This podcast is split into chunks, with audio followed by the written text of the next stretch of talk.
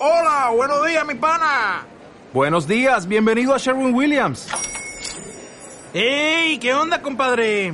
¿Qué onda? Ya tengo lista la pintura que ordenaste en el ProPlus app. Con más de 6.000 representantes en nuestras tiendas listos para atenderte en tu idioma y beneficios para contratistas que encontrarás en aliadopro.com. En Sherwin Williams somos el aliado del PRO.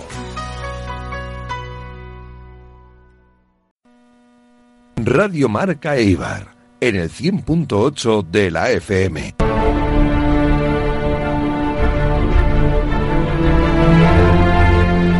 A partir de ahora y hasta las once y media de la noche, el universo por descubrir en Radio Marca Ibar, el mejor misterio con Sergio Ruiz y Elena Gil. Buenas noches y bienvenidos a la sexta edición del Universo por Descubrir.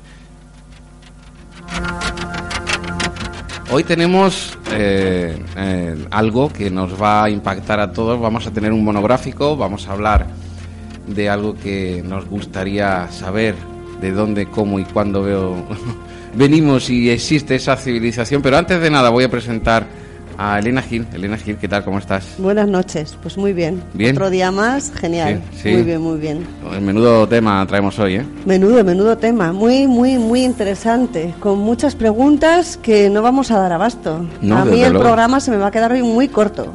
Eh, vamos a hacer un monográfico con alguien, con un especialista, como es nada más y nada menos que Paco González, redactor jefe de la revista Año Cero, que estará con nosotros y nos hablará, aparte de esa arqueología imposible, de algo que ha hecho una investigación, ha, ha realizado una investigación a fondo, como la que él suele hacer, y nos va a impactar eh, con los gigantes de la Atlántida. La Atlántida. ¿Existe la Atlántida? ¿Existió? ¿Dónde está la Atlántida? ¿Dónde está? Muchas, muchas, muchas preguntas. Muchas preguntas. Yo espero que no lo perdáis porque eh, merece, merece la pena estar con nosotros hoy eh, y creo, creo que a todo el mundo le va a encantar escuchar a Paco González y su sabiduría. Eh, vamos a ir unos minutos a publicidad y directamente pasamos con Paco González y los gigantes de la Atlántida en el universo por descubrir Radio Marca Eva.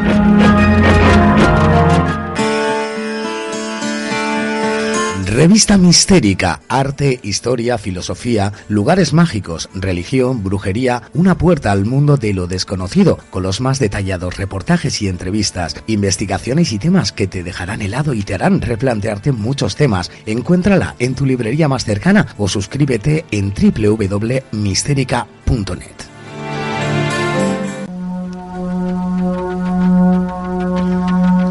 Contacta con nosotros vía email en el universo por descubrir arroba gmail.com, en nuestra página de Facebook o en Twitter, el universo PORD1.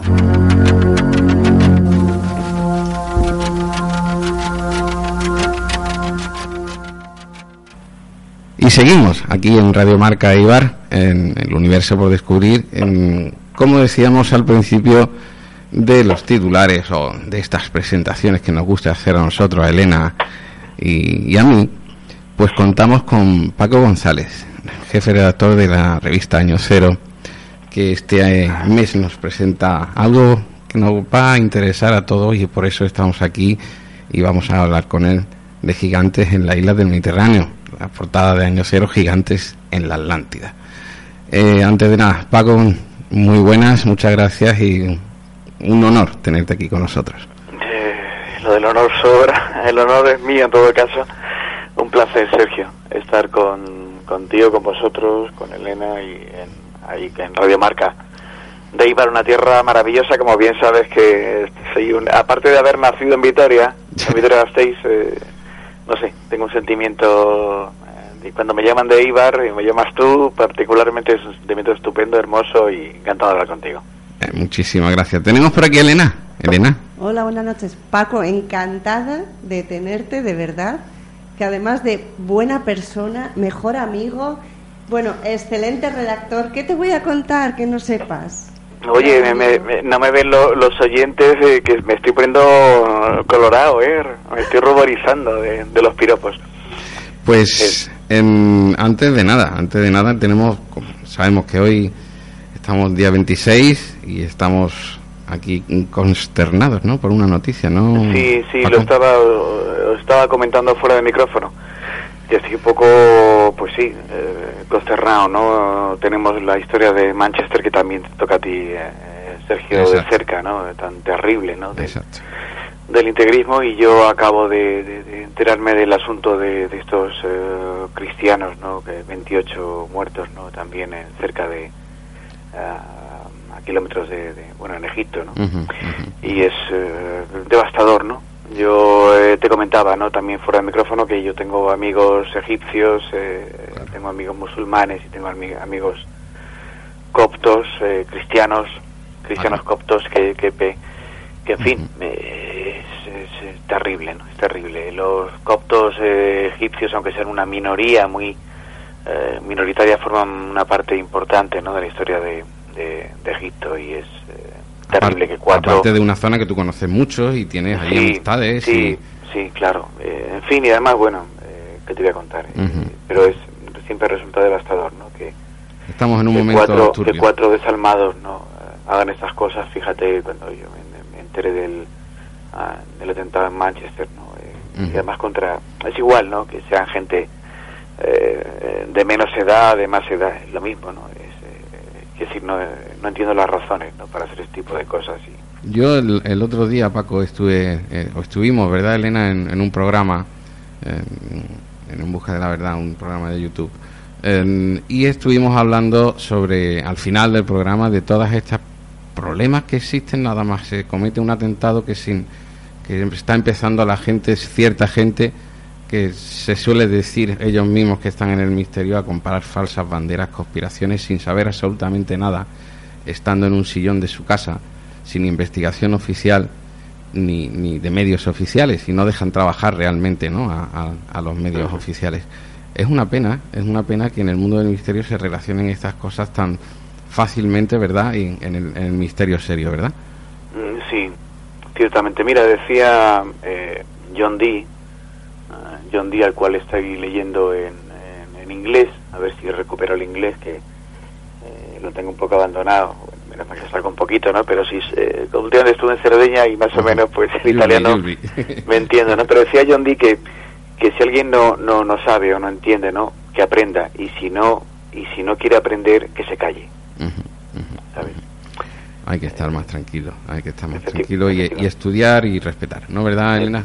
Yo tengo que decir una cosa, yo no sé si lo he leído en el país, en el mundo, bueno, en uno de los periódicos dicen, y, el comentario es, eh, los periódicos hacen conspiración ahora con los yihadistas, que por qué los yihadistas llevan el DNI a los atentados. pues señores, es muy fácil, porque así saben quién ha cometido el atentado y tienen a quién eh, adorar o adorar y subir a los mártires. Es una cosa que no hemos enterado, Paco, y, hemos aprovechado, ¿no? Para decir, fíjate los, los detalles. ¿Eh? Yo, yo, mira, yo, yo me siento, yo lo digo en serio, ¿eh? me siento responsable o corresponsable de este tipo de cosas. y os cuento por qué. Yo cuando voy al Cairo o cuando voy a Swan, soy como el amo del mundo y yo como si vais eh, tú, Sergio, va Elena.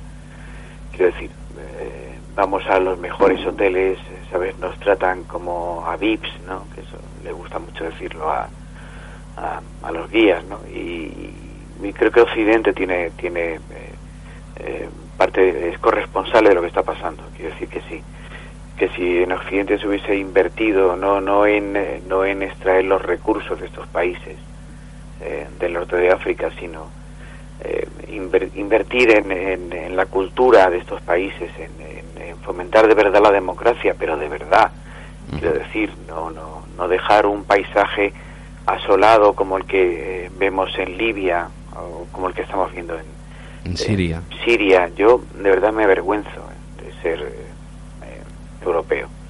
Problemáticamente eso, no quita no quita que, que, que, que fin, mi, mi, mi, más eh, absoluta condena a, a, estos integristas, ¿no? Que, de hecho yo no, eh, estos se arrogan el, el, la etiqueta de ser musulmanes. Eso no es ser musulmán, vamos a ver.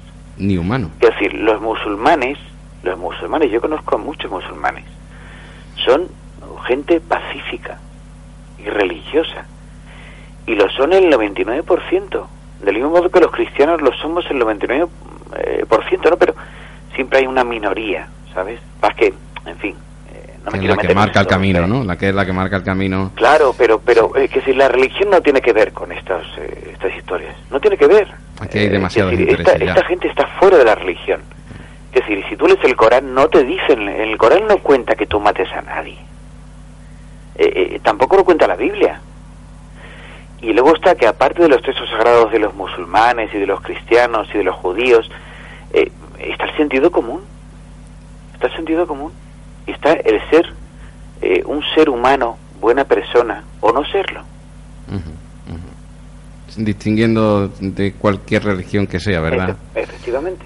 Intentar eh, ser en la medida de lo posible buena persona con el prójimo, que tenemos muchísimo que, que hacer todavía por delante. Empezando por nuestros vecinos de la comunidad, de vecinos, empezando por ahí.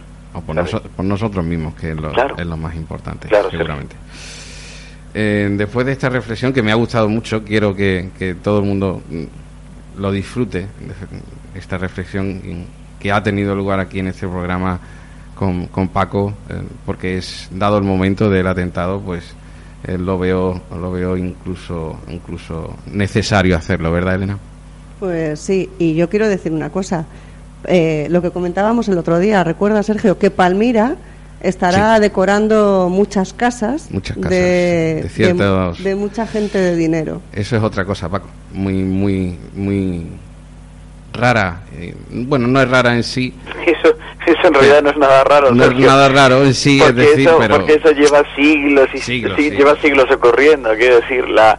Pero lo trasladamos eh, al terrorismo. los arqueólogos, los arqueólogos, lo sabes tú, Sergio, los arqueólogos es decir, las potencias que han, han expoliado los tesoros de las de las no potencias, o al menos en su, en su época. museos que tanto nos gustan.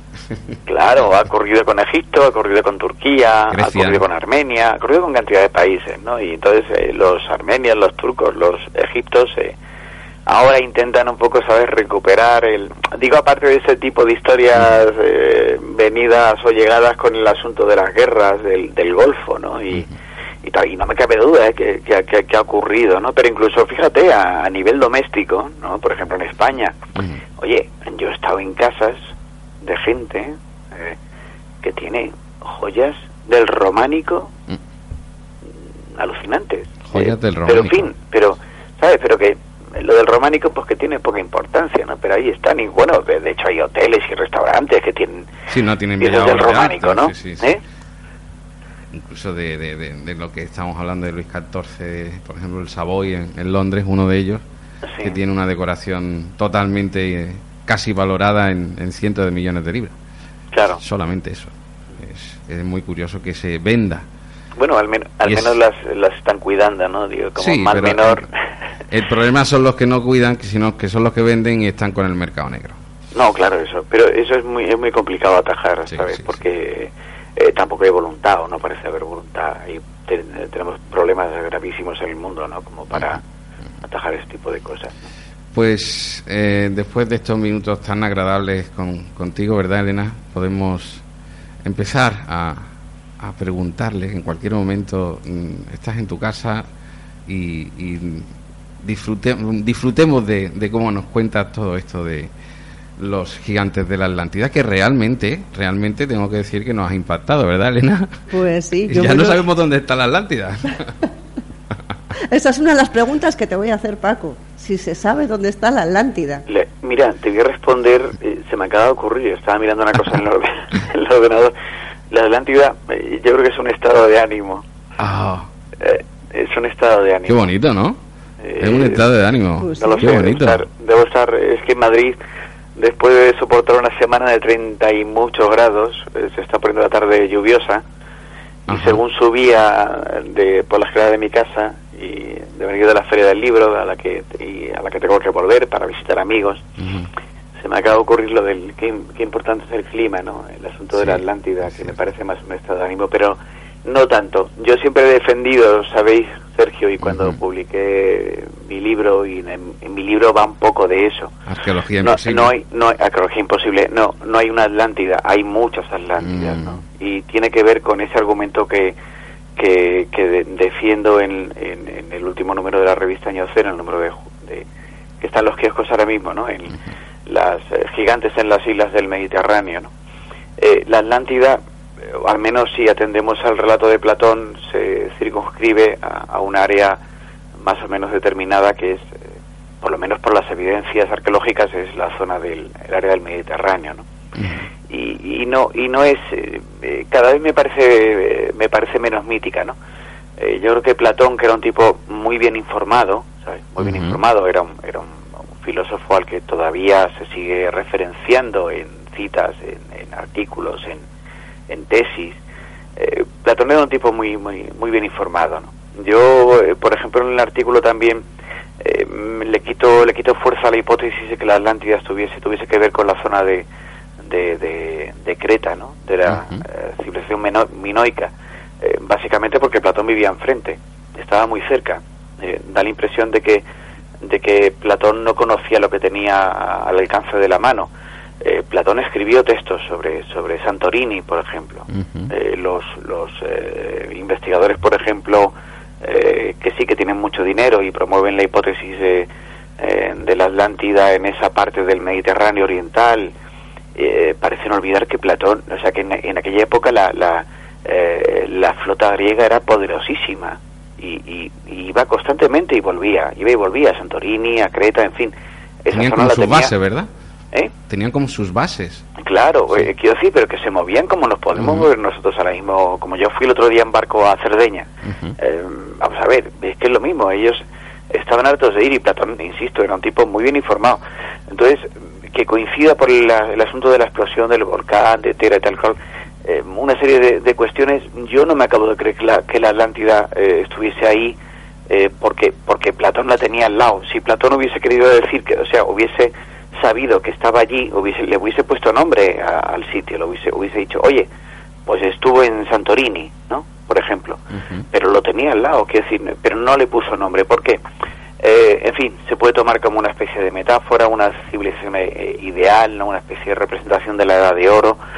Eh, es posible. Eh, lo que lo que cuento en el artículo y, y todo fue a, a propósito de una noticia que leí eh, en la prensa británica que tú bien conoces, eh, un estudio de la Universidad de, de Edimburgo, en Escocia, sí, que eh, utilizaba Gobekli Tepe, este sitio eh, arqueológico maravilloso que hay en, en Turquía.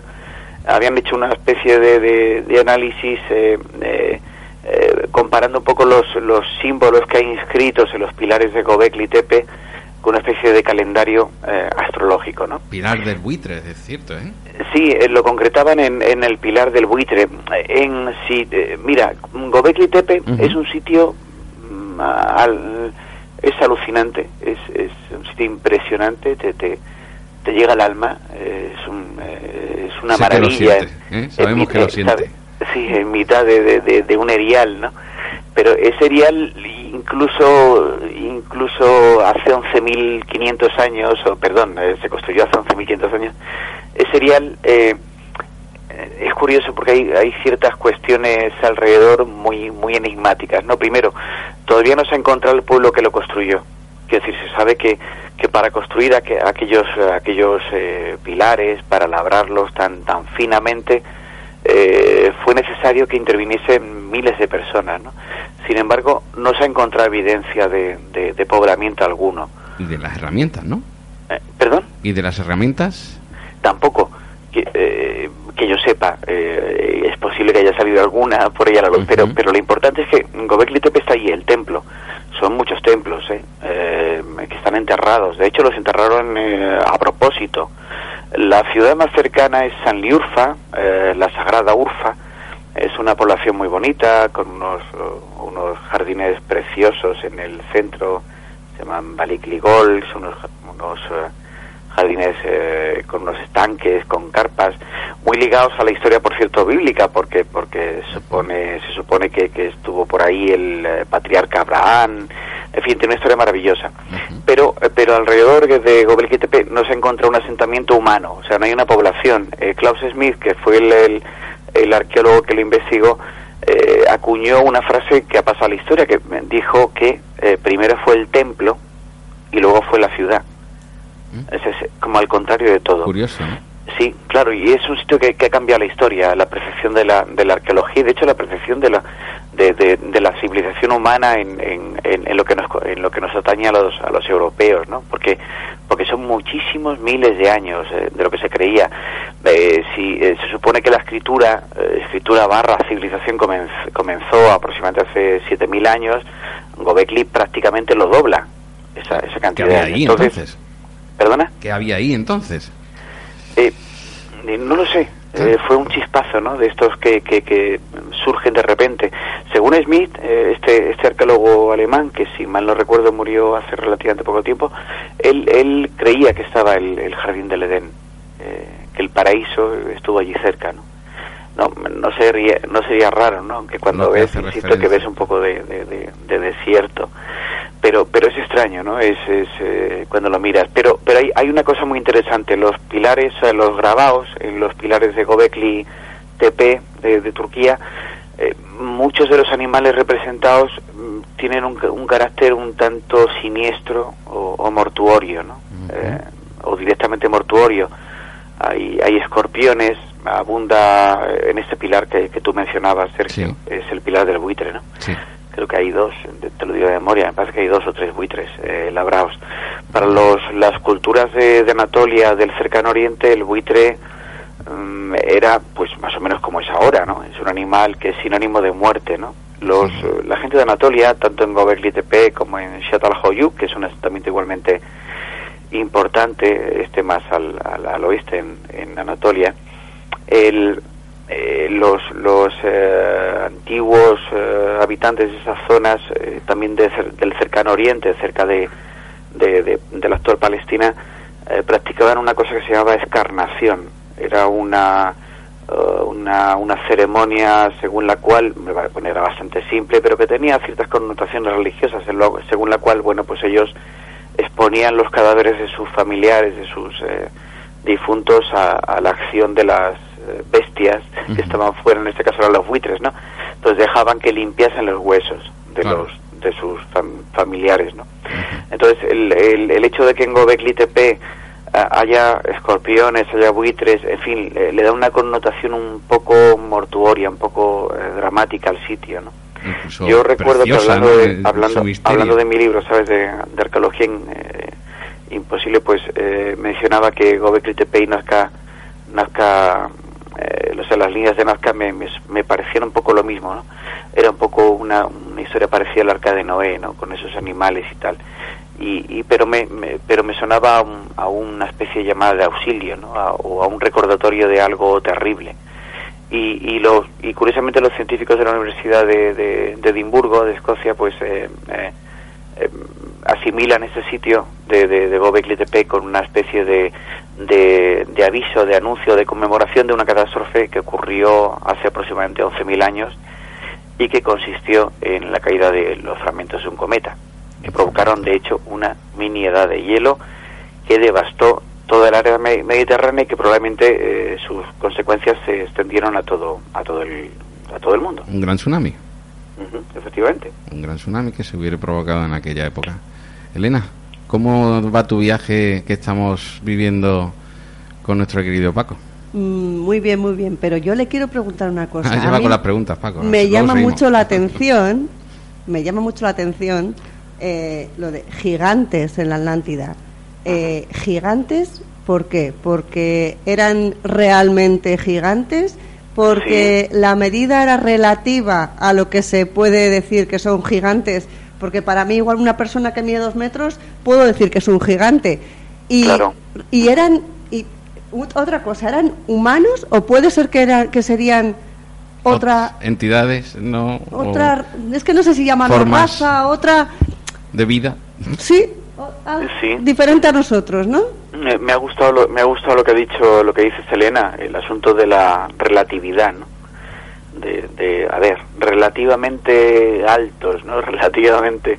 Yo pongo pongo un ejemplo en el artículo y es que en el eh, los los cazadores de mamuts esta gente vivió en el Gravetiense eh, estos tipos medían cerca de metro noventa. Y os hablo de hace aproximadamente eh, 30.000 años. Una altura... uf, 30.000 años, o sea, hace Un gigante. 30.000, y eso, vamos a ver, no es una, una invención mía, ¿eh? Eso lo publica, no sé si Nature o lo publica Science, una revista Sí. científica. Medían cerca de metro noventa. Eh, pensamos que nuestros remotos antepasados, muy remotos, eh, pues en fin, gente, pensamos en ellos como gente peluda, sin seso, eh, tal. No, no, pues estos tipos, eh, claro, tenían que vérselas con, con animales de 8, 10 toneladas, ¿no? Pues medían cerca de metro noventa. Es curioso, es curioso eh, que en el otro lado del, Atlántico, los, los guerreros mayas, por ejemplo, que eran tipos especialmente fieros ¿eh?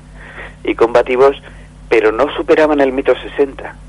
Eh, eh, vamos a ver, la evolución, ¿sabes? La evolución eh, tiene mucho que ver con todo esto, pero también tiene mucho que ver, eh, aparte de los genes, de la genética, tiene mucho que ver también en las condiciones, el clima, en fin, el medio ambiente, una, una serie de cosas. Eh, hoy no nos extraña, por ejemplo, ver eh, si a los que les gusta el básquet y tal, eh, eh, ver a tipos que miden 2.30, ¿no? Dos, pero claro, ima- imaginaos, por ejemplo, que en la isla de Cerdeña o en Malta, donde la población mide metro cincuenta, llegan unos tipos que miden eh, 2.10 o 2.20, pues evidentemente eran gigantes. Eh, pero que incluso pudo haber gente mucho más, eh, mucho más alta, ¿eh? Mucho más alta. Mucho decir, más alta, claro. Ah, claro, lo ve, mí- lo- lo ve una persona de aquella época y dice, Dios mío, nunca mejor dicho. Claro, claro, decir, a mí no me eh, que no se encuentran evidencia, no se encuentran cadáveres, eh, se han encontrado poquísimos restos de dinosaurios, muy pocos, muy pocos. Y, y restos humanos se han encontrado también poquísimos. Que fíjate, una una especie humana que ha tenido mucho que ver en la evolución de lo que somos ahora, que es el hombre de Denisova, los denisovanos, eh, no sé, los científicos tienen que vérsela solamente con eh, la falange de un dedo. Con la falange de un dedo. La falange de un dedo de un denisovano, ¿sabes? Eh, eh, es suficiente como para que los, eh, eh, los científicos pueden determinar que determinadas trazas genéticas de determinados individuos, por ejemplo, en, en la Polinesia, oye, provenían de los denisovanos. Eh, ¿Qué me que lo, cual es, es como rizar el rizo, ¿no? Pero, pero incluso, incluso hay especies humanas que todavía no se sabe eh, identificar, no tienen puesta etiqueta. Y, y es- hablamos de los denisovanos que ya, en fin, se tiene asumido que existieron. Eh, hace determinado tiempo eran tipos además y, y eran hombres y mujeres que eh, con, un, eh, con un grado de sofisticación elevadísimo, capaces de hacer herramientas finísimas, capaces de eh, labrar eh, eh, piezas, ya te digo, muy, muy, muy con mucho detalle. Y, y, y seguramente tú y yo, Sergio y Elena también, eh, igual tenemos, eh, sabes, trazas eh, genéticas de los denisovanos. Sin embargo, nos basamos en la falange de un dedo, Falange de un dedo. solo individuo. Madre Quiero mía. decir que han podido desaparecer, vamos a ver, eh, mm, imaginaos que al cabo, fíjate, Gobekli Tepe, del que estoy hablando, Sí. se descubrió por, por pura casualidad. Estaba enterrado, enterrado ba- bajo escombros. Y así per- permaneció muchos miles de años. Quizá dentro de 20.000 o 30.000 años, imaginaos la Catedral de Chartres, ¿no? Por ejemplo, por ejemplo. ¿no? Y, y está Y enterrada, enterrada. debajo- enterrada completamente. Claro. Pues sí, o- igual ocurre en Göbekli Tepe. Y, y, y las, y esta humanidad que yo en, en mi libro, por ejemplo, pongo ahí un, un rango desde hace 200.000 años hasta hace 20.000 años, más o menos la última edad de hielo, ¿sabes? Eh, yo he leído muchos eh, informes científicos y, y- no sabemos nada. O sea, los propios científicos dicen que no saben nada acerca de eso. Que, que porque eh, es muy probable que hubiese eh, gigantes en la Tierra, pero pero gigantes gigantes que no eran de más- eh, mucho más altos que nosotros. Yo no me parece una locura pensar en que hubo tipos, eh, hubo hombres y mujeres con, con dos metros y medio, tres metros. ¿Por qué Ah, no? no lo sé. Eh, fíjate, y, igualmente chirría el hecho del, del hombre de flores. El hombre de flores es muy muy bajito. Hasta hace relativamente poco no le querían dar el rango ni siquiera de especie parecida a la humana, ¿no? Decían que, era, no sé, que era una especie de aberración, que si era un... Qué curioso. claro, y, y, y sin embargo ahora ya sí, ya sí. Es como hace muy poco, Sergio Elena, hace muy poco se negaba que neandertales y, y, y, y cromañones eh, eh, hubiesen tenido relaciones sexuales. Mm. Y sin embargo ahora está plenamente aceptado. Plenamente aceptado. Esto... Y cuando digo hace muy poco, te hablo de hace menos de, de una década. Sí, sí, de, de una década, correcto. Eh, llevamos media hora hablando de esta masterclass, escuchando esta masterclass de Paco González. Estoy totalmente alucinando, ¿verdad, Elena? Yo estoy Eh, encantada, yo por mí puedo seguir. Sí, hombre, vamos a seguir. Pero, pero Paco, ahora se me ocurre una pregunta, si me lo permites. Eh, y, y vamos, y dos. Eh, tenemos que reescribir toda la historia, ¿verdad? qué pereza, ¿no? Digo que qué pereza les da a los científicos, ¿no? ¿Verdad que sí? El, el otro día, ¿sabes? El otro día leía, hoy mismo, hoy mismo he leído una noticia, ¿no? Que, que hablaba de una civilización en Perú, ¿no? Y le daban la, fechaban en hace 15.000 años. El, fíjate, el paso de los, eh, o sea, lo que es la, eh, la entrada de los eh, humanos, de los sapiens, de los hombres inteligentes a, a América, al continente americano, eh, se fechaba aproximadamente en el 12.500 hace menos de dos décadas. Ya se ha ido rebajando, rebajando un poco, se concedía como 14.000. Ahora resulta que ya hace 15.000 había una civilización, eh, civilización, ¿eh? es decir, no, no, un- no cuatro individuos aislados en Perú. Pero es más, hace apenas un mes yo leí una, una, una noticia, bueno, una noticia confirmada ci- científica, ¿eh? De la Universidad de San Diego, me parece, que re- creo recordar que hablaban de que un, mastodonte eh, tenía trazas de haber sido manipulado por, por humanos hace, quiero recordar, ¿eh? 115.000 años. O sea, hace más de 100.000 años, en América. En América. Eh, ¿Qué pasa? Imaginaos cuando un científico dedica toda su vida, toda su vida, eh, y publica y tal, y no solo él, sino que todos sus compañeros y, eh, en fin, colegas científicos publican una cosa y marcan, siempre a partir de, hemos datado esta cosa a part- en este año, en este milenio, tal. Sí. Entonces hay miles y miles y miles de páginas, de cátedras, de no sé qué, no sé cuál, tal cual. Entonces, ya no es cuestión de pereza, es que no no quieren. No quieren no, directamente, no quiero generalizar, hay científicos con la mente abierta hay gente que dice, bueno, pues son procesos lentos, ¿no? Y además, en fin, el tema del asunto de las dataciones es muy complejo por, por el tema de la contaminación, de las, de las muestras. Pero vaya, yo, mira, estoy, eh, hoy, hoy este, estaba pensando, el otro día publiqué un post, ¿sabes?, en, en Facebook, en, en mi Facebook, en Arqueología Imposible. Y eh, pues hubo un compañero peruano que me criticó un montón, porque porque eh, puse dos imágenes, una era de, de, de- de un dios solar eh, peruano y otro era una diosa solar de Anatolia. Ajá. Eh, claro, todo lo que venga, pues, en fin, para algunas personas, lo que viene de, de, de- de Europa eh, les parece como un- una nueva, una especie de secuela del colonialismo. eh, Sí. y, y- y vamos, no es, imagi- vosotros que me conocéis, eh, mi postura es, es justo, justo la contraria. Quiero decir, eh, al final no descarto que fuesen los americanos los que nos, los que eh, cruzasen el Atlántico, llegasen a Europa y nos, y nos, eh, en fin, y dejasen aquí su, su cultura, ¿no? Eh, eso es igual, es decir, los, los humanos, sabes, todos somos, eh, todos somos iguales, quiero decir que todos somos iguales y además se empiezan a ver las muestras, eh, quiero decir, aparte de los arquetipos de Jung y ese tipo de historias, eh, yo me siento muy igualmente identificado con un peruano que con un siberiano. Eh, somos humano, humanos y, somos iguales. Hay, eh, hay una cosa, antes de seguir con Arqueología Imposible, de tu gran libro y de, por supuesto, de, de la revista Año Cero de este mes gigantes en la isla del Mediterráneo. Que recomendamos que todo el mundo lo compre, Por supuesto. el libro y la revista. Por supuesto, si no, eh, se pierde realmente otra masterclass eh, para repetirla y releerla una y otra vez. Eh, además de esto, además de esto. En- Paco, ¿por qué vivimos nada más que en 2.000 años? O 4.000 máximo. ¿Perdón? ¿Por qué vivimos solo en estos 2.000 o 4.000 años de historia? ¿Por qué no vivimos de más, de tanto que hay? Es curio- eh, eso, eso está muy bien, ¿eh? Lo que acabas de preguntar, esa pregunta tiene mucha amiga, ¿eh? Fíjate, ¿no? Que tenemos esa, esa especie de barrera ahí, ¿no? ¿Verdad? Ese de antes de, después de. ¿Verdad? Los arqueólogos dicen, hablan de antes de nuestra era, después de nuestra era. Pero, ¿por qué? ¿Por Pero qué sabéis que es una era? Claro, claro, es que es, es que es, es- es muy relativo el tiempo, ¿no? Es como la- es como el asunto de los gigantes. Mira, yo tengo la tengo la suerte, Sergio Elena, de haber eh, como, como me encanta el mar, ¿sabes? Me encanta el mar y siempre que puedo navego y cuando no, pues es mucho más rápido, cojo un avión. Y ya he visitado más de una vez muchas islas del Mediterráneo, ¿no? Yo, yo al principio era, era muy escéptico con el asunto de la de la Atlántida, ¿no?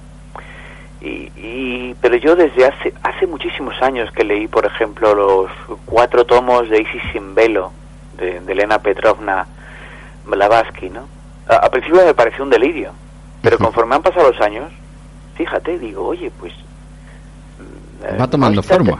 claro claro eh, va tomando forma y y ahora estoy con la sabes estoy investigando ahora mismo estaba leyendo eh, anoche no no no hoy eh, estaba leyendo eh, sobre la civilización de Jarmo, ¿no? En, en Oriente Medio. Y en la India hay mucha hay mucha tela de cortar, ¿no? También, ¿no?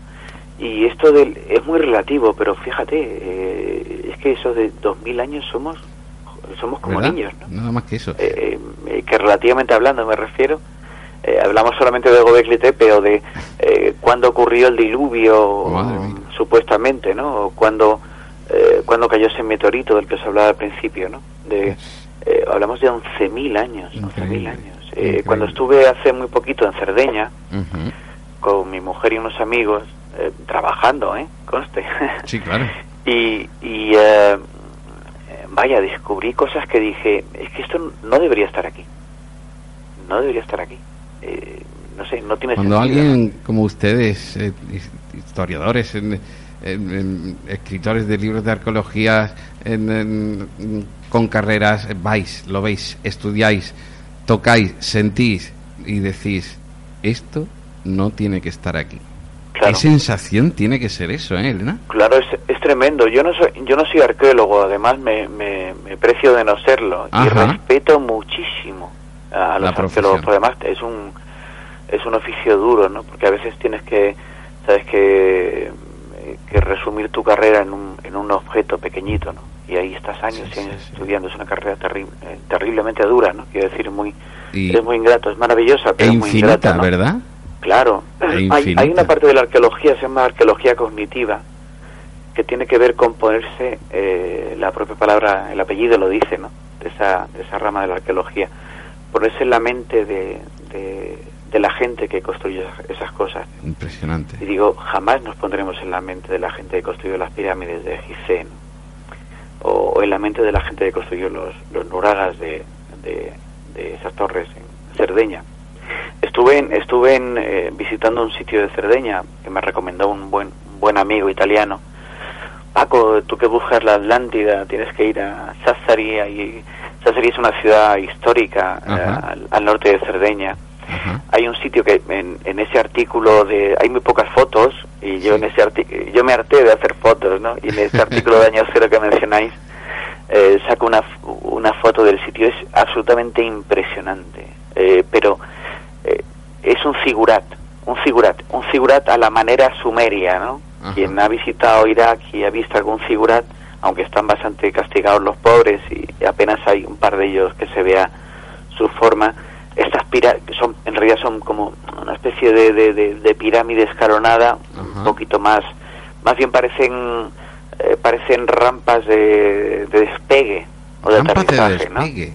Qué Sí, sí, curioso sí. lo que acaba de decir, ¿eh? De unas Claro, claro. rampas de ¿Y despegue. qué hace? Sí, ¿no? Y además, fíjate, eh, eh, contraviniendo las, las sugerencias del, del arqueólogo que estaba en Sassari, en el sitio este, se llama, es el figurat, eh, o falso figurat, está en Monte da Codi, Monte da Codi, en Cerdeña, que, que los oyentes si van a Cerdeña, que es un sitio maravilloso, por cierto, para irse de vacaciones, Ajá. hacen muy bien la pasta, hay buen pescado, la gente es súper amable, es una isla maravillosa.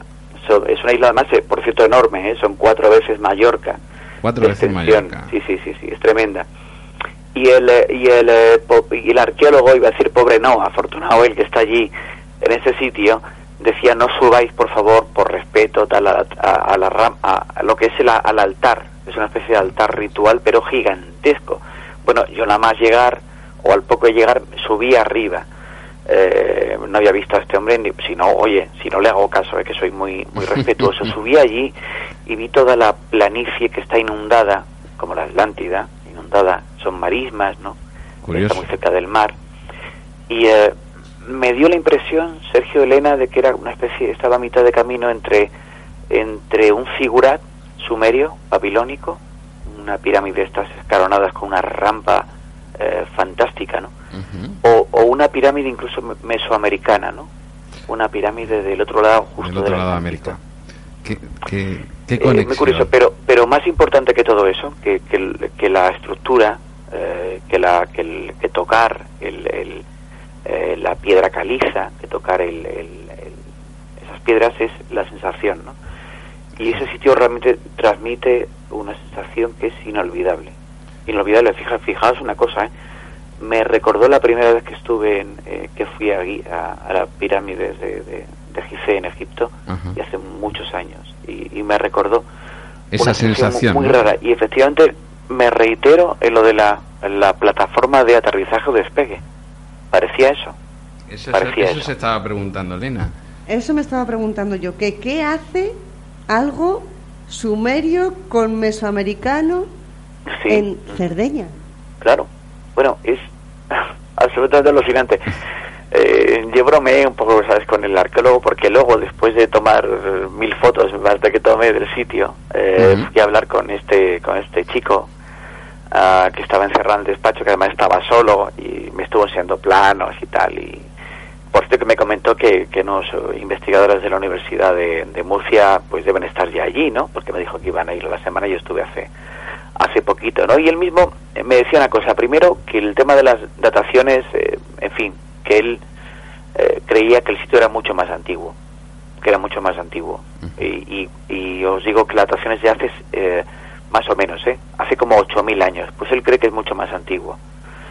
Eh, hombre, obviamente no le no no eh, no se me ocurre hablarle de extraterrestres a, los arqueólogos en estos sitios y mucho menos en, Cerdeña, ¿no?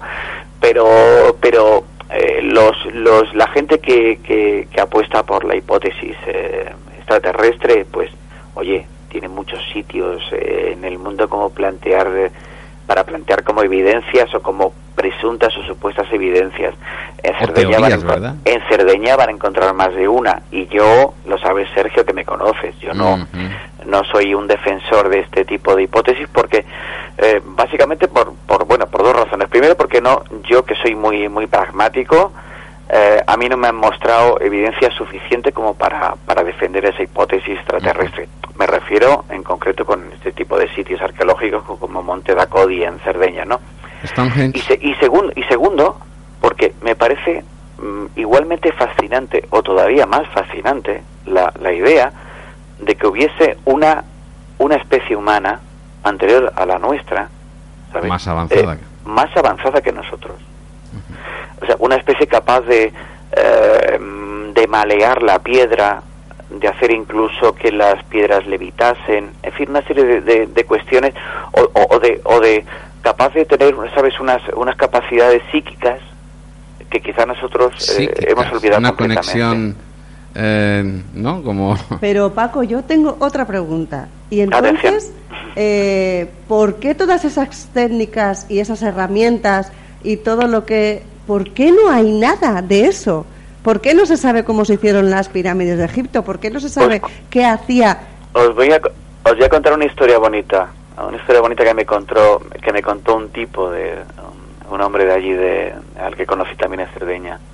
Después de tomar un maquiato maravilloso, porque los oh. sardos, que son los habitantes de Cerdeña, los sardos, hacen el café casi mejor que en la península, que en Italia, ¿no? y me contaba, paseando con él por el campo, me contaba una cosa. Me hablaba de, de Otzi, el tipo este, el hombre de las nieves, ¿sabéis? Este, esta momia, ¿no? Que encontraron ahí al norte de Italia, ¿no? Sí. Bueno, pues Otzi eh, le encontraron dos hongos, dos setas en, en eh, trazas, ¿no? En la, en la momia, aparte de estos tatuajes maravillosos eh, de este hombre. Bueno, pues uno de los hongos que llevaba, una de las setas que llevaba, ¿De dónde? eh, es una cosa muy rara, pero que se ha venido utilizando en, en Cerdeña hasta hace muy poco. Este hombre me contaba, dice, Misa, yo conozco bien las, las, las plantas porque mi padre me llevaba de paseo por, por los bosques. La zona donde, donde de la que os hablo es una zona con muchísimo bosque, es una zona, bueno, Cerdeña es, un, es una isla eh, que no responde al, al estereotipo de, eh, al tópico de isla. No, no, es una isla con montañas muy altas, con bosques, tiene muchos hongos, muchas setas, en fin, eh, más tiene un clima eh, maravilloso. Y me decía Paco, dice, yo conozco más de 45, eh, el uso de más de 45 hierbas, conozco todos los hongos y setas que se dan aquí en Cerdeña, más o menos porque mi padre se tomó la, la molestia de, de enseñarme. Lo llevaba. Los, jove- los jóvenes ahora, me decía, de broma, eh, le preguntas, a ver, ¿conoces alguna hierba? Y te dicen la María, la marihuana, ¿no? Eh. Bueno, bueno, tengo que decirte, ¿verdad, Elena? Que aquí eh, todavía en ciertos sitios que hemos incluso visitado últimamente eh, se cuida mucho las tradiciones. Hombre, pero est- es que me estáis tocando, me estáis tocando un país, el País Vasco, donde, eh, donde son muy amantes. Eh, oye, ¿quién pillara un- ahora un perrechico, no? De allí de, de Álava, por ejemplo. Pues, pues os contaba. Entonces me decía Paco, ¿te acuerdas que encontraron dos, dos hongos? Yo sabía que habían encontrado alguna seta en el, en el equipamiento del de Otzi, del hombre este de, de las nieves. Una de las setas, uno de los hongos, eh, tiene la siguiente capacidad. Si lo dejas secar en determinadas condiciones y lo arrojas al suelo con fuerza, provoca fuego. Provoca fuego. Provoca fuego. Sí, sí. Eso se llama eh, hongo yesquero. Tiene un efecto no químico. Eh, en fin, eh, hace fuego. Quiero decir, es como eh, en lugar de raspar estos palitos o frotar estos palitos, pues bueno, en fin, ese tipo iba completamente equipado. Quiero decir, pero claro, me decía este hombre, me decía, eh, eso, eh, mis- mi abuelo sabía, conocía esa historia. Mi, Ajá. mi abuelo conocía esa historia. Qué bueno. Pero mm, yo ya no sé distinguir este hongo si lo veo. Me confesaba. ¿Qué pasa? A lo que íbamos es al conocimiento perdido. Claro. Al conocimiento perdido. Es una pena O sea, todo. hemos perdido conocimiento por el camino. Hemos avanzado, evidentemente, en tecnología. Sabemos eh, eh, hacer unos teléfonos móviles absolutamente alucinantes y unos eh, televisores maravillosos y un, un ordenador como el que tengo yo delante, Sí. ¿no? espectacular, pero pero pero nuestra relación relación con lo importante creo yo que es a donde vamos a volver ¿eh? claro. a donde vamos a volver que es la naturaleza eh, se va disipando va desapareciendo Es Eh, yo ya no sé yo sí creo que sé distinguir un perrechico o un níscalo sabes o un, o un boleto sedulis porque me encantan los hongos O por más aquello del fácil, inframundo O más fácil, una simple mata de manzanilla. Cla- claro, o una ves una o, un té de roca. Pero eh, el té de roca eh, ahora a un chaval de 20 años de- de- pues no vas a ver, no vas a ver. Que, se- que, se, que se va perdiendo el, sabes, el, ese conocimiento que, que a mí me parece muy importante. Si hubiese ahora mismo un apagón, o sea, una tormenta Hoy. solar de estas devastadoras, Estos hoy, días lo hemos estado hablando también. en- Claro, en ¿quién iba, so- ¿quién iba a sobrevivir, eh, Elena, Sergio? ¿Quién? Hoy Pues curiosamente la sociedad que... diciendo, ¿eh, no? a ver, Eh, ¿quién claro. sabe hacer fuego en... Con Leire, con Leire. Sí, hemos estado diciendo que te mande un beso muy fuerte y un abrazo. Ay, cuánto quiero leer, ¿eh? Eso, Ay, con, tienes- permi- con tienes- permiso, con permiso de su marido y de mi mujer, ¿eh? Pero la quiero un montón. Bueno, Pues- pues a ver quién era capaz de hacer fuego sin un mechero. Bueno, pues yo con unas nanas y una pila. Una pila de petaca. Ya sabéis cómo hacer fuego. Claro, pues fíjate, estos estos estos hombres, estas mujeres de- del tiempo de aquel de aquella momia que encontraron famosa y de hace relativamente poco tiempo del abuelo de este hombre con el que hablaba yo y paseaba eh, en Cerdeña, pues utilizando un hongo, Un hongo. una seta, una seta. Yo creo que hemos atrasado en vez de adelantar, sinceramente. Mucho Mm, ordenador, pues es- mucho móvil Sí, y mucho hay- todo lo que quieras, pero todavía no se saben hacer las pirámides de Egipto. No, por ejemplo, ¿no? Pero Oye, para no. mí eso es un atraso, no es un fíjate, mira, adelanto. fíjate, fíjate una cosa, una cosa, Elena, que es, que es, además Leire si me está escuchando me va a escuchar. que seguro que está de acuerdo conmigo.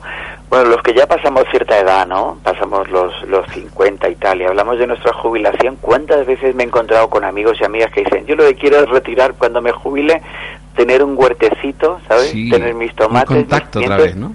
Fíjate, ¿no? Un contacto Curioso, otra ¿no? vez a la tierra, Claro, a Claro. la paz, ¿no? Encontrarte otra vez contigo mismo, creo yo, ¿verdad? sí. Es, es, es así sin duda, ¿no? Y por aquí, ¿verdad? El- Se, se, se hace mucho también, ¿no? Se, se mantienen esas tradiciones. Eh, Paco, hay aquí un toro de la Atlántida. Nos vas a mostrar en el artículo de Año Cero un toro de la Atlántida. Oye, ah, eh, eh, creo que muestra eh, las fotografías que me ha costado, eh, me ha costado, no Sí, creas que es tan fácil, que no se crean lo- los oyentes de Radio Marca que es tan fácil, eh, soy muy pesado y son muchas horas, aparte de, no, claro, trabajo, eh, son muchas horas y es difícil encontrar los sitios y tengo muchas referencias, pero al final, fíjate, es curioso, ¿no? Ese toro, esos toros, ¿no? También de Cerdeña, eh, Claro. atlantes, que también encontré, por cierto, en, en la isla de Malta. Malta. Eh, esos gigantes, eh, esas esculturas gigantes que hay en el Museo de Cagliari, también en Cerdeña, eh, abundando en la teoría de los gigantes. Hay cantidad de leyendas sobre gigantes en, en- en todo el Mediterráneo, porque las hay aquí muy cerquita, en Menorca, en Menorca, en Mallorca, las hay en Creta, las hay en Malta, en Sicilia también, las hay en Cerdeña. Qué raro, ¿no? Que todas estas leyendas. extraño, cuando uno uno oye hablar de leyenda, pues ya eh, directamente piensas que es un cuento un cuento para niños, ¿no? Un- en fin, que no tiene ningún tipo de base histórica. Sin embargo, la ma- hay muchísimas leyendas que tienen un, un pozo, al menos un pozo de verdad. Y Es decir, no con- se hubiese probablemente descubierto Troya si no hubiese sido porque un tipo dijo, oye, ¿y si este texto eh, eh, que lo dan como si fuese una leyenda tiene tiene algo de verdad? Claro. Pues yo estoy convencido que en todos los sitios la- eh, las leyendas son son historia, son historia, son son eh, recogen la historia de las gentes que se pueden haber exagerado, eh, sin duda.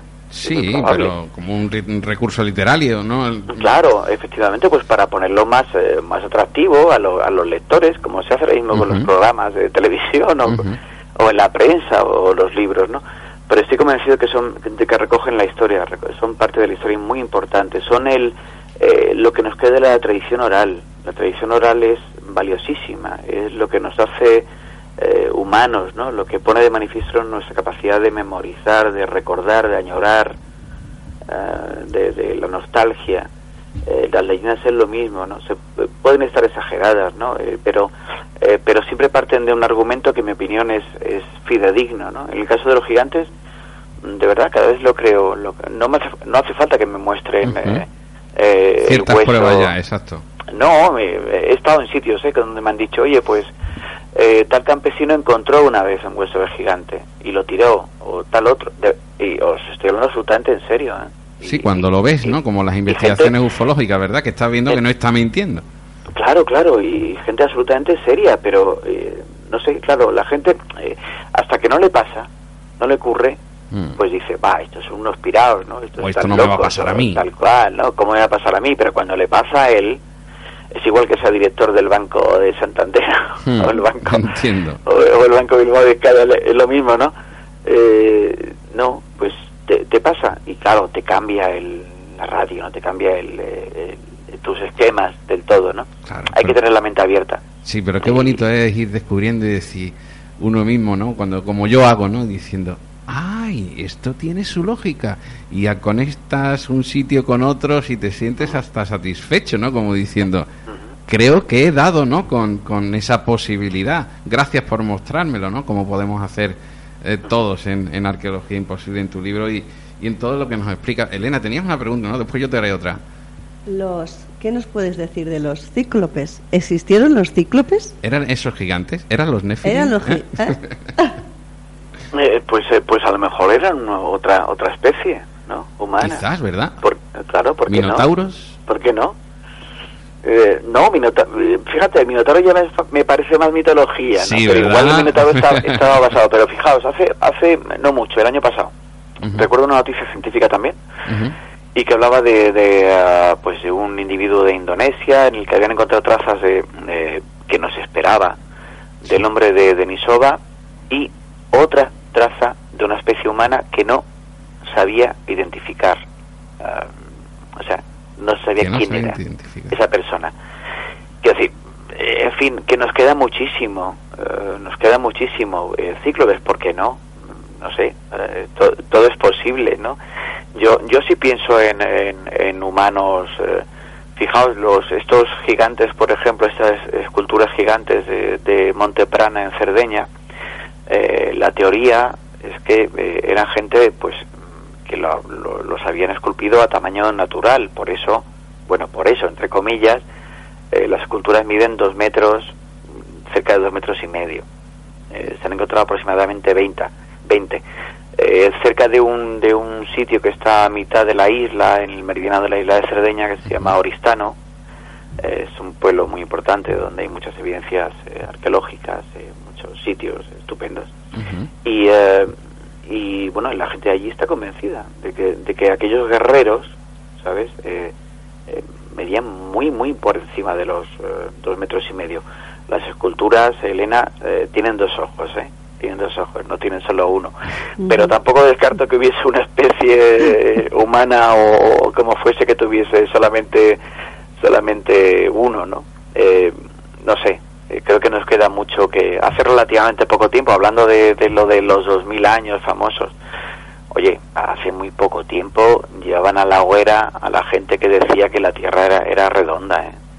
Hace mucho menos tiempo que eso. ¿eh? Pues vamos volviendo, Mucho. Paco, vamos Mucho. volviendo, que sabes que hay una rama en el supuesto, entre comillas, mundo del misterio eh, que hace referencia a que la Tierra vuelve a ser plana, pero hueca a la vez. ¿Tú cómo ves eso? Ay, no quiero, no quiero hablar, ¿eh? no Pero- me tires de la lengua. No, no, no te tiro, pero sabes muy bien por dónde voy. Y creo que, Eh, no. que, que puedo, puedo llegar a tener eh, cierta similitud con tus ideales, porque vamos, es eh, lo estoy diciendo yo, ¿eh? no lo está diciendo Paco. Eh, pero, pero es así, es así, es, es extraño. Tengo otra pregunta. ¿Tú conoces, eh, aparte de, de la pregunta que quería hacerte de, sobre ese supuesto casi Stonehenge que puedo ver en Mallorca? Es curioso, muy curioso, por cierto. ¿Qué sitio, este lugar tan hermoso que tenemos en Andalucía, el Canteras, la, la Petra de Andalucía? No, ¿Conoces conozco, algo sobre conozco, ello? Se- conozco Sevilla, Sí. pero no no conozco toda España, eh, porque es que España es grande. No, pero como te conoces todo el mundo prácticamente. Eh, Oye, fíjate, no, y me, y me han acusado, ¿sabes? Me han acusado, dice, tú hablas muy mucho de sitios de fuera y, y pocos de España. Eh, oye, estoy conociendo España, ¿eh? Ya sabes que me Ah, voy, sí. ya voy camino de la jubilación, entonces... Bueno, cada yo te vez- vuelvo cada a vez me mandar quedo- otra vez para Cerdeña. ca- cada vez me quedo más cerca, ¿eh? Me quedo más en España. No, no, no conozco ese sitio. Debe, debe, te, te lo digo porque te vas a enamorar, sabiendo cómo, cómo eres, te vas a enamorar y, y lo primero es el primer artículo que haga sobre ese sitio, eh, tengo que leerlo porque tiene que ser otra masterclass. Elena, Mm, Te vuelvo a llevar a Cerdeña. ¿Con qué es con lo que te quedas de Cerdeña? ¿Qué es lo que más te ha impactado o te ha llamado la atención o has sentido? ¿Con qué? ¿Con qué? ¿Con qué experiencia, escultura? ¿no? ¿Con, O- con o qué? sensación. Pues mira, ¿con qué? ¿Con qué? No lo he publicado todavía, pero lo voy a publicar. Se ha adelantado otra vez. Lo voy a publicar. Sí, lo voy a Qué publicar, bueno. pero dentro quizá de un par de meses. Qué o sea que nos vas a dejar con la miel en los Sí, labios, sí, ¿no? lo sí, siento- y tenemos lo que ponerlo, mucho, ¿no? Pero es que, no, mira, el sitio es que eh, merecía, no merece un artículo, merece un libro Qué o dos. Y, y lo dejo en la recámara. Qué bueno. En general, pero no, y ya no solo con Cerdeña, ¿eh? En general eh, eh, el Mediterráneo, sobre todo hay que abordarlo como, los como lo abordaron nuestros, sobre todo las islas, ¿no? Nuestros antepasados, ¿no? que fue en, en barcas, en barcas de, de poco calao, ¿no? y eh, es impresionante. Yo recuerdo la travesía, ¿sabes?, de regreso a España, ¿no? de, de Porto Torres a, a, a Barcelona en barco y el mar estaba absolutamente en calma, ¿no? Y salía cubierta, era, debía ser como las 7 de la madrugada, un- algo así, ¿no? Y me puse en la, en la mente, ¿no? Esto que hablaba de la arqueología cognitiva, me puse en la mente de los navegantes antiguos, ¿no? Y dije, "Oh, qué valor, ¿no? Tenían estos tíos, ¿no? Para salir eh, eh, a navegar a sitios donde no se veía el horizonte, no sabían lo que se iban a encontrar, ¿no? Y, y cuando visitas el Mediterráneo, todo, todo ello, que decir, yo he encontrado eh, estos restos de la Atlántida, los he encontrado en, en Malta, en Cerdeña, en Sicilia, en Menorca, en Mallorca, en Creta, ¿no? Eh, en cada sitio lo encuentras. Y, y, y como, y como eh, defiendo en el artículo, ¿no? Es, es un poco, eh, son esas, es una especie de puzzle, ¿no? Ese puzzle al completarlo eh, saldría algo parecido a la Atlántida que cantó o que contó eh, Platón, el filósofo, ¿no? Y, pero y más que por evidencias arqueológicas que, en fin, que son interpretables y que son datables y todo esto, también, eh, sobre todo depende un poco de, de tu estado de ánimo, ¿no? Volvemos al principio Al de la, de la entrevista, ¿no? Eso sí Es me ha más gustado un- mucho. Es más un estado de ánimo. Eso me ha encantado. De, es un estado de ánimo, la Atlántida. Nada más que pensar y imaginar la Atlántida en tu, en tu cabeza. Y, y según el estado de ánimo y esa presentación que tenemos, ¿no? Literaria o incluso hollywoodiense, ¿no? De, de ese de esa civilización maravillosa, ¿no? Fantástica que tenía que ser eh, y cuna, ¿no? Cuna de, de- creo de, de la sabiduría de la, human- de la humanidad. Eh, es, es un sentimiento esa, esa frase que has dicho que nos la vamos a quedar, Paco. Ya solo, ya By solo Paco falta- González. pero- Oye, ya solo hace falta hace falta que pongáis uno de mis eh, discos favoritos, que es de, de Franco Battiato, eh, y esa canción, Atlántide. Qué bonito. así, que en, es, en- es- en italiano. En italiano. Es, es algo maravilloso escucharte una y otra vez. Pero eh, antes nos queda, nos queda un poquito, eh, Paco. Y quería preguntarte anteriormente, como te he dicho, sobre una tabla menorquina que, que se publica también en el artículo. Y tú sabes que yo he estado varias veces en Stonehenge. Eh, no lo conozco estu- para estudiarla, conozco de otra manera, ya sabes, ufológicamente. y lo miro de otra manera, ¿no? Con una base que, que hay junto a ella. Pero la similitud de tantos sitios que hay desde, un- desde por ejemplo, el Stonehenge hasta Málaga, ¿no? Hasta esos dólmenes de Mena. Mm, ¿Tanta similitud en tantos sitios? Es, es curioso, ¿verdad? Qué fácil lo, lo zanja la ciencia, ¿no? La ciencia nos habla de, la, de los arquetipos, de la difusión cultural. Ay, qué frío, ¿no? Queda todo. Oye, que, pues, Mm. que puede que lleven razón ¿eh? los científicos, ¿no? Sí. Pero es curioso, ¿no? Yo siempre cuando vi, eh, después de ver Göbekli Tepe en Turquía, esas eh, piedras con forma de T, de T de toro, y ver las taulas de Menorca, esas piedras con forma de T, También. Fíjate que la diferencia entre la datación de, de Göbekli Tepe y de, y de Menorca, de las tablas menorquinas, eh, son, así bote pronto, para que son seis, eh, seis mil años, ¿no? Sí, sí. Y sin embargo, eh, yo dije, oye, pues eh, pareciera que, los, que las hubiese esculpido estas, eh, estas piezas el mismo, el mismo escultor, ¿no? El mismo artista. Sin embargo, no. Parece que todo, sabes que todo obe- obedeciese a un plan, ¿no? A un patrón. a, a un patrón, a, a que tuviese una especie de manual, ¿no? A un Esto, patrón en varios este- ciertos puntos de, de- de ese planeta, ¿verdad? Claro, este manual que robaron los druidas que hicieron eh, que hicieron Stonehenge, ¿no? Es que al- alguien me dijo cierta en cierta ocasión que los druidas robaron ro- eran tipos hábiles y listos y engañaron, emborracharon el que tenía ese manual y por eso construyeron Stonehenge, ¿no? En- allí en, en Inglaterra, en ¿no? Inglaterra, ¿verdad? Qui- quizá ocurriese así, no lo, no lo sé, pero pero sí es llamativo, ¿no? Que tantos y tantos, eh, por ejemplo, eh, eh, hay una cuestión que es que es como volver al germen de todo este tipo de misterios, que es el tema de las pirámides. ¿Por qué? ¿Por qué esa forma? Porque esa forma no, esa forma no resulta natural. Eh, la pirámide, quiero decir. Ves Ajá. las pirámides de Giza eh, o ves las pirámides eh, Mesoamérica, ¿no? Es una forma un tanto, un tanto, no sé, un tanto forzada, ¿no? Un tanto forzada, complicada, ¿verdad? complicado de, de- De plasmar en 3D, digámoslo así, que, que es como ha sido realmente, ¿no? Eh, de, de- de plantar, ¿no? Eh, Para la sí. visualización Oye, de todos. nos quedan nos quedan muchísimos misterios, ¿no? Por resolver, muchos misterios que tratar y, Muchísimos, es, y, es y increíble. para eso estamos y para eso estáis ahí, ¿eh? En ese programa. Yo tengo otro, otro misterio, para que me Ahí lo viene Elena, viene. Aquí voy a la carga. Eh, ¿Qué sentido tiene para ti o, o qué es lo que te han explicado o qué de los sarcófagos para gigantes cuando no se ha encontrado ningún hueso de gigante? O sí, como has escuchado antes. ¿Cómo? Tú, tú fíjate, yo ahí ahora no sé de memoria, pero hace hace tiempo leí una, una cosita en, en un, eh, en un informe, eh, en- estaba en inglés y recuerdo y tal cual. No recuerdo el nombre, pero pero cuando acabé de leerlo dije, oye, esto tie- tiene sentido. Tienes ese sar- eh, sarcófago enorme, enorme. Tú lo ves, tú lo ves y dices, oye, pues aquí, eh, pues tuvo que haber un... eh, ¿De un esto de quién gigante. es? ¿Esto Un de quién gigante, es? ¿no? Esto, esto viene a propósito de, de, de Saqqara, de la necrópolis de Saqqara en Egipto. Eh, uno de los arqueólogos, eh, reputado arqueólogo, que insisto, no recuerdo su nombre porque no, no ahora mismo no estoy de viernes y, y- y- y no recuerdo bien. Eh, ese tipo cuando vio cuando vio la- los sarcófagos tan enormes de, de la necrópolis de Saqqara, del Serapeum de Saqqara, dijo eh, eh, aquí vamos a ver, yo eh, los sarcófagos primero se hacen para personas, ¿no? Claro. Para personas. Si veo un sarcófago de tres metros, pues que el, el individuo que está enterrado dentro, no, tiene tres metros.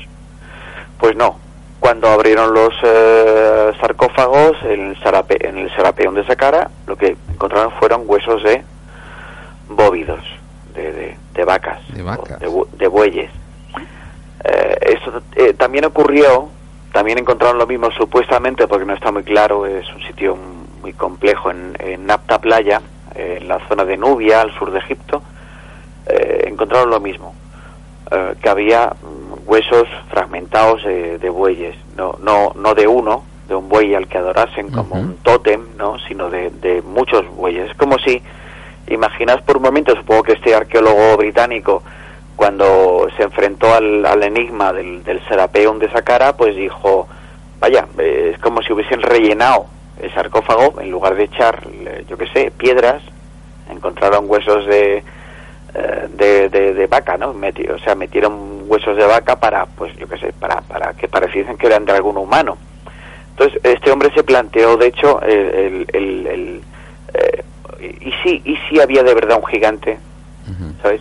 Quitaron los huesos del gigante y metieron los huesos de vaca para confundir al, un poco al personal. Eh, pues, eh, pues no lo sé. Para confundir al personal. ¿no? Claro, claro. Y perdón, perdonad por mi expresión coloquial. No, no, no, no, si es Pero- que es, que es, pero- es maravillosa en el que- para que lo entendamos todo, Paco. Claro, quiero decir, porque, eh, ¿por qué? Pues por lo mismo que estamos hablando del tema de reescribir la historia. Claro. Eh, que bueno, eh, que al fin y al cabo hay gente que se toma literalmente la Biblia. Eh, los arqueólogos bíblicos, la arqueología bíblica, que es, que es muy importante, intenta eh, demostrar la literalidad de, la, de las Sagradas Escrituras y, y se ha demostrado que muchos muchos relatos de la Biblia eh, tienen base real, base fidedigna. No voy a haceros un repaso ahora Sí. porque me puede explotar la cabeza, pero pero ciertamente eh, ciertamente hay, hay una base una base eh, fidedigna, ¿no? una, base histórica en muchos relatos de la Biblia, ¿no? claro. Pues eh, del mismo modo a veces mm, lo más obvio, lo más evidente eh, funciona Lo más obvio, funciona lo más y, y si este hombre, te insisto, eh, pues que ya había abierto sarcófagos en Egipto, llega a un sarcófago que, me- que ve que mide tres metros, pues dice, Directamente lo dice, oye, ¿no? que lo este, este tipo que está enterrado aquí es muy alto, ¿no? Es muy alto. No, lo abre y encuentra huesos de, de- de bueyes, de, de vacas. ah, Curioso, ¿no? no Eh, sé, es, es extraño, pero él, esa su su eh, eh, su funcionamiento mental le llevó a pensar que efectivamente que lo que había dentro era era un hombre muy alto, era era un gigante. Y si, y si eh, fueran, no sé, a lo mejor me llaman loco, ¿esos Nephilim? No te no te digo Los- esto último, Sergio. Los Nephilim. ¿Si fueran Sí, ellos? ah, ¿O eso es otra teoría? mm, eh, yo estas historias, sabes, de no, eh, estoy un poco dudoso, ¿eh? Sí, ¿verdad? dubitativo con todo lo que viene de Sekaria Sitchin y sus eh, eh, traducciones o tradiciones que decía un profesor mío, me decía de un profesor mío de griego. Estoy un poco dudoso, pero pero por ejemplo ahora que este, como os comentaba Elena y Sergio, estoy subiendo la, la cultura de Jarmo.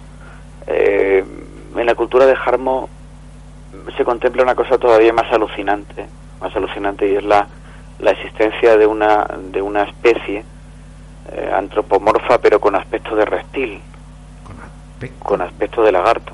Madre mía. No sé si, si recordáis, hay unas figuritas, unas estatuillas eh, que están relacionadas con la cultura de Jarmo, que es una cultura que se llama el Obeid o Obaid, o, en fin, tiene hay formas de definirlas que están en, el, eh, en Irak, en la actual Irak, y entonces el rostro de estas eh, de, esto- de estas personas o de estos dioses es un, ro- un rostro de, de reptil, ¿no? De lagarto, ¿no? Y eso me recuerda leyendo leyendo leyendas eh, armenias. eh, esas leyendas armenias hablaban de que el eh, Masis, Masis en Armenia se llama a las eh, dos, dos picos que conforman el monte Ararat, que ahora pertenece, lamentablemente para los armenios, pertenece a, a Turquía y no a Armenia, aunque sea el monte eh, que el monte fundacional de- nombre, de- ¿no? del país de, de- de Armenia, el monte Ararat, y el monte esté vinculado con el arca, con Noé.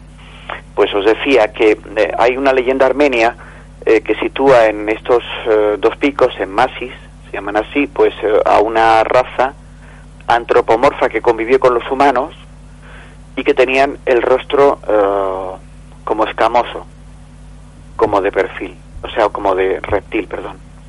Ah, pues un poco como mm, anticipando un tanto las historias sobre los dragones, sobre los hombres dragón, sobre los hombres, eh, bueno, los quizá hay- haya, haya habido gente que luego pues lo ha tomado eh, lo ha tomado como ha querido y ha empezado a, a teorizar, a- ¿no? a sol- a- a soltar esas historias de reptilianos ¿no? y tal aunque ya sean un poco excesivamente conspirativas ¿no? pero tienen una base legendaria al menos mitológica que son estas eh, estas eh, leyendas de la zona de, de- del creciente fértil de la zona de, de Irak de la ah, de Jarmo de la cultura de incluso de mucho más modernas de las leyendas eh, armenias ¿no? Y, y hablan de esta gente y además estas leyendas eh, lo dan como en fin como sobreentendido que, que efectivamente que convivieron convivieron estos eh, hombres dragón con hombres normales y corrientes ¿no? y luego una una especie luego hubo una especie de de melanges, ¿no? De, de lío, ¿no? Eh, entre ellos, ¿no? Entre los humanos y los y los eh, hombres eh, reptil, hombres dragón, ¿no? Eh, Esa especie extraña, pero de, eh, según estas leyendas eran ah, eh, más terrestres eh, que extraterrestres, según estas leyendas. ¿Sabes? Hay una, hay una frase que dice mucho Elena, ahora que estamos también por esos eh, eh, sitios tan maravillosos de la Purdi investigando en, en- sitios de brujas, Paco, en, en cómo les ven, en San Per y esos maravillosos sitios de cuevas, ¿no? Como Sara, ¿no? Como Ainhoa, eh, que no estamos yendo por allí, el universo por descubrir está yendo por allí. Nos acordamos cuando, ¿verdad? Siempre, siempre nos acordamos di- diciendo, aquí Paco, por ejemplo, te haría otro libro y me quedaría yo escuchándolo ratos y ratos y ratos, porque es maravilloso tu, tu tierra realmente y, estamos descubriendo muchísimas cosas y muchísimas cosas nos, nos seguimos quedando impactados con las coincidencias, por ejemplo, que, que, que tú nombras de, de muchísimos sitios. Es, es algo que algo tiene que haber, ¿no? Para, para mm, tener tanta conexión. Volvemos a lo mismo, pero es que no nos deja de, de- de producirnos esa sensación, Paco. A mí me parece absolutamente normal, ¿eh? Eh, además, conforme conforme pasa el tiempo y tal, este tipo de señales de, de identificación a veces eh, hace que eh, que requiera que me que desconecte un rato, ¿sabes? Porque porque si no, eh, no no os podéis imaginar. eh, de hecho, estoy cada vez más rodeado de, de este tipo de señales, ¿no? Y no y no tiene que ver con, con el hecho de tener cierta eh, relación con, con la gente. Hay, hay gente, por ejemplo, en, en Facebook que me cuenta cosas, eh, eh, en fin, que no sé, parece que, que, que me estuviese no, leyendo la mente, sino que parece que Conectados. que están, sí, que hubiese una, una conexión, ¿no? Es, es estupendo. Eh, tiene que ver, supongo, con, con el hecho de que todos eh, buscamos respuestas. Eh, en el fondo todavía no sabemos de dónde venimos. Eh, Es, eso sí que esa Mucho, respuesta, ¿eh?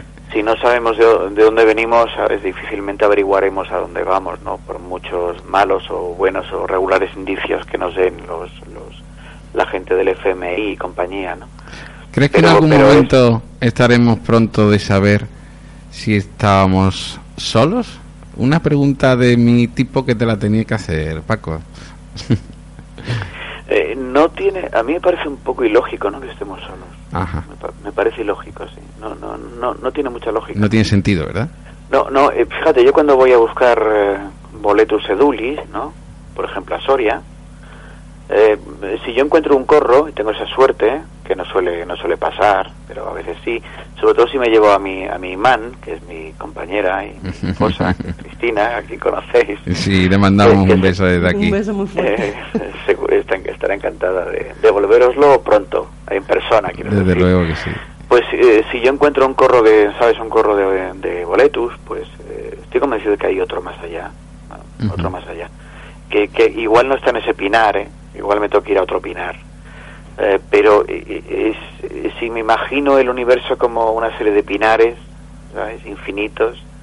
Y que hay cada un día corro de, un más. corro de, de boletus edulis maravillosos eh, en, un, en un pinar, no veo razón por la que no los haya en el, ¿Sabes en por qué? pinar, aunque sea, aunque sea, sabes, a, a, a 10 kilómetros. ¿Sabes por qué me gusta también la arqueología? Porque está relacionada con la astronomía y la astronomía está relacionada a su vez, ¿no? Con lo que yo amo, ¿no? Que es la ufología, ¿no? Y todo lo que son las estrellas. Eh, mm, qué bonita conexión que tengas te- que estudiar historia, ¿eh? Te, te he contado, te he contado un ovni maravilloso que vi. eh, No, por favor, pues, Paco. Sí, sí, sí, maravilloso, sí, sí. Pues fíjate, estaba yo en un pueblecito muy pequeño de, de Guadalajara, Ajá. pasando una noche de estas de, de verano con unos amigos en un pueblo muy pequeño. Y salimos a la fresca, como no se puede dormir eh, por el calor, pues salimos y vamos a dar un paseo a los alrededores del pueblo. Y, y estábamos ahí charlando, pues tranquilamente, en mitad de la noche se veían todas las estrellas porque era un sitio con muy poca contaminación lumínica y se veía el cielo maravilloso, estrellado, una noche absolutamente despejada, ¿no? Y, eh, y de repente no fui, no fui yo, sino que un, un amigo me llamó la atención, me dijo, Paco, digo, ¿qué? Bueno, ni siquiera me, me dio tiempo a decir qué. Cuando me dijo Paco, yo, eh, algo, hubo algo que me llamó, ¿sabes? Y dije, tengo que mirar hacia allá. Mire, y de repente vi una, un punto de luz muy intenso, muy intenso, muy cercano a la, a la línea del horizonte, según miraba yo, Ajá, la Cimut, sí. sí, y, y parecía que se, que se movía, eh, que, o sea, que descendía, iba muy despacito. De repente eh, hizo un ángulo recto desde el centro de mi posición, se movió hacia la izquierda, pero en un ángulo recto perfecto. Wow. Y a, y a continuación, después de hacer eso, subió un poquito, primero lento y luego desapareció del todo, a una velocidad ¿Sabes? alucinante. Lo que acaba de decir de todo este caso maravilloso que nos estamos quedando eh, impactados y encima como exclusiva realmente de, de un avistamiento, ¿no? Por parte de, de- de alguien del misterio re- reconocido, por favor. Eh, en- y perdona que lo utilice así, Paco. Pero este movimiento, ese ángulo recto que, que nos eh, cuentas y, y ese esa aceleración eh, de primer paso, ¿no? De, antes de subir disparado hacia arriba, ¿no? En- se suelen dar en la mayoría de los casos, por ejemplo, de la MUFON. Es algo muy normal en un objeto volador no identificado, no humano. O no fabricado que se sepa hasta ahora del ser humano. Mira, a, a mí, Sergio y Elena, a mí algo me dijo que aquello no... No sé. No era de aquí. Y, y, y la mejor prueba fue la mañana siguiente. A la mañana siguiente, después de encender la, eh, la chimenea para asar no sé qué, que a alguien se le ocurrió asar no sé cuánto, eh, eh, Hay que pues, un- pues eh, dos amigas que eran absolutamente escépticas, nada más yo salir del dormitorio, lo primero que me dijeron fue, oye, una dijo, es que no he pegado ojo. O sea, no he pegado ojo solamente Se abrió por la ver- mente. Sí, sí, por ver aquello. Se le abrió la mente. Y, y me, y me llamó mucho la atención. O sea, me llamó mucho la atención porque dije, pero vamos a ver, es que es una persona absolutamente escéptica. Y sin embargo, aquello le, le, le marcó. Ah. Claro. Yo te hablo, esta experiencia la tuve hace, eh, pues cosa de 17, 18 años. 17, Hace, 18. hace. eh, aproximadamente ese tiempo, ¿no? Y eh, eh, algo me dijo, y conozco más o menos, eh, en fin, cómo se comportan los aviones, los eh, helicópteros, Sí, aeronáutica. en- en drones y, y compañía. Y, y, y no. Y de hecho, eh, cuando vimos aquello, y éramos un grupo de unas siete personas, creo, y todos nos fijamos, ¿eh? Después de que ocurriese, hubo un silencio. Uh, esa conexión de decir lo acabamos, lo acabamos de ver todos. Hubo un, si- hubo un silencio, Mm. luego, ya sabes, ¿no? Las Sí. bromas, estas bromas que se hacen... Tú has visto esto, A ¿no? veces en los, en los sitios, claro, estas bromas de... Pero que son un poco bromas nerviosas, ¿no? Sí, estas risas... diciendo Tal cual, ¿no? Me ¿Tú recuerdan a estas, risas de, a estas risas de, de velatorio, ¿no? Un poco por la por la tensión, ¿no? Sí, tipo de cosas, ¿no? Y yo lo recuerdo perfectamente y la verdad es que se- me, me impresionó. Qué boni- impresionó qué bonito Mira, escuchar. Tú sabes, Sergio, que, que yo no soy, porque yo no me puedo, quiero decir, yo sabes que me ocupo de, de estos enigmas de la arqueología y procuro hacer mi trabajo bien. Si me, me ocupase también del tema ufológico, sé que hay profesionales como tú que lo, que lo hacen mucho mejor que yo No, y por eso y por eso lo dejo a vosotros, ¿no? Pero no por ello deja de, de- de intrigarme y de fascinarme, sobre todo porque un fenómeno lo es en cuanto hay muchas evidencias y en cuanto hay además muchísimos estudios. Por eso mismo la Eh, conexión tan bonita con la arqueología y la historia. A eso se le llama, Paco, ser un profesional como la, cap- como la copa de un pino. Sí, la verdad es que Paco nos deja, nos deja con, con ese siempre eh, buen sabor de boca como lo hiciste en la primera jornada del Misterio del País Vasco en Eibar, eh, presentando Arqueología Imposible, que desde aquí, por favor, se lo digo a todos, eh, yo lo tengo firmado, muchas gracias Paco, es un honor, pero, pero que lo compren, que lo compren, eh, se- lo adquieran porque eh, sinceramente eh, se van a trasladar como hemos estado, eh, nada más y nada menos, ¿no? Que, que esta hora y 22 minutos hablando contigo de historia, historia, historia. Y, y nos las traes, no- nos las sabes traer tan fácil, no tan complicada como muchas veces tú sabes que hoy no la sociedad quiere todo rápido, veloz y sobre todo fácil. Y creo que que Paco, Paco González, redactor jefe de la revista Año Cero y, y de Arqueología Imposible, su, su libro, eh, nos, nos lo trae siempre así. Entendible, ¿no, Elena? Pues sí, y es de agradecer, porque cuando te lo enrevesan todo o te lo explican eh, muy complejo, la gente se queda como diciendo, bueno, ¿y qué es lo que ha dicho? Pero tú lo cuentas tan claro y tan simple que es muy fácil entenderte, Paco. Y Es os, os libráis, placer, Elena. Elena te, li- te libras de que hay, hay hay muchos kilómetros de distancia que si no te pegaba un abrazo ahora mismo y un beso y a Sergio igual. eh. Que sepáis que os echo de menos, os echo de menos, eh. tengo ganas de veros otra vez porque sois una gente estupenda. Muchas gracias. No, Pues no, no, gracias, no puedo decir es que, Eh, que no os- tenemos os, lo digo, os lo digo sinceramente que una de las experiencias más bonitas eh, de mi vida la pasé junto a vosotros en el Congreso de, de Ibar. Y mira que, que llevo, que mi carrera profesional es larga ya, son más de 30 años dedicada al periodismo y al periodismo del misterio concretamente, pues sabéis que 25 años y eh, 20 en año cero 20 y en 15 año como redactor jefe de la revista y eh, de verdad estuve tan tan tan a gusto con, con vosotros. Imagino que también eh, Es tu casa. eh, aparte de culpa vuestra, eh, que mucha culpa vuestra fue también eh, supisteis elegir muy bien lo- los amigos, los compañeros y esa tierra, que esa tierra es mágica también. eh. Conexión, eh, Sí, Paco, simplemente sí. ser eh, uno mismo y ofrecer con humildad ¿no? a, a- a los grandes profesionales para simplemente eh, traer a los demás y sobre todo para aprender. Y eso de escucharos yo como un niño ¿no? diciendo, bueno, yo es que estoy alucinando, yo acabo eh, de, de organizarlo, Elena también, pero es que lo tenemos aquí, lo podemos escuchar. Eh, esa admiración que tú sabes que, que os, os mantenemos a muchísimo, eh, pues la gente quizás no lo comprende, pero eh, es, es casi profunda, ¿no, Elena, verdad? Lo Pues hemos hablado muchas veces. Pues Que, que sepáis, Sergio y Elena, que lo mío es puro egoísmo. ¿eh? Yo aprendí mucho más, o sea, en serio, ¿eh? aprendí mucho más de ti, Elena, y de Sergio y de Leire, que, que seguro que al contrario.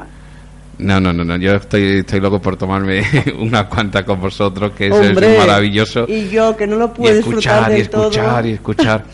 Eh, em, Paco González, espero que, que hayas estado a gusto, que hayas estado bien, que, que sabes que esta es tu casa, que nos encanta que presentes aquí tus trabajos. Años cero, gigantes en la isla del Mediterráneo, la Atlántida. Seguramente nos quedarán muchísimas cosas por hablar de la Atlántida, de gigantes, de, de más arqueología imposible eh, y, y tendremos la ocasión de tenerte por aquí, ¿no, Elena?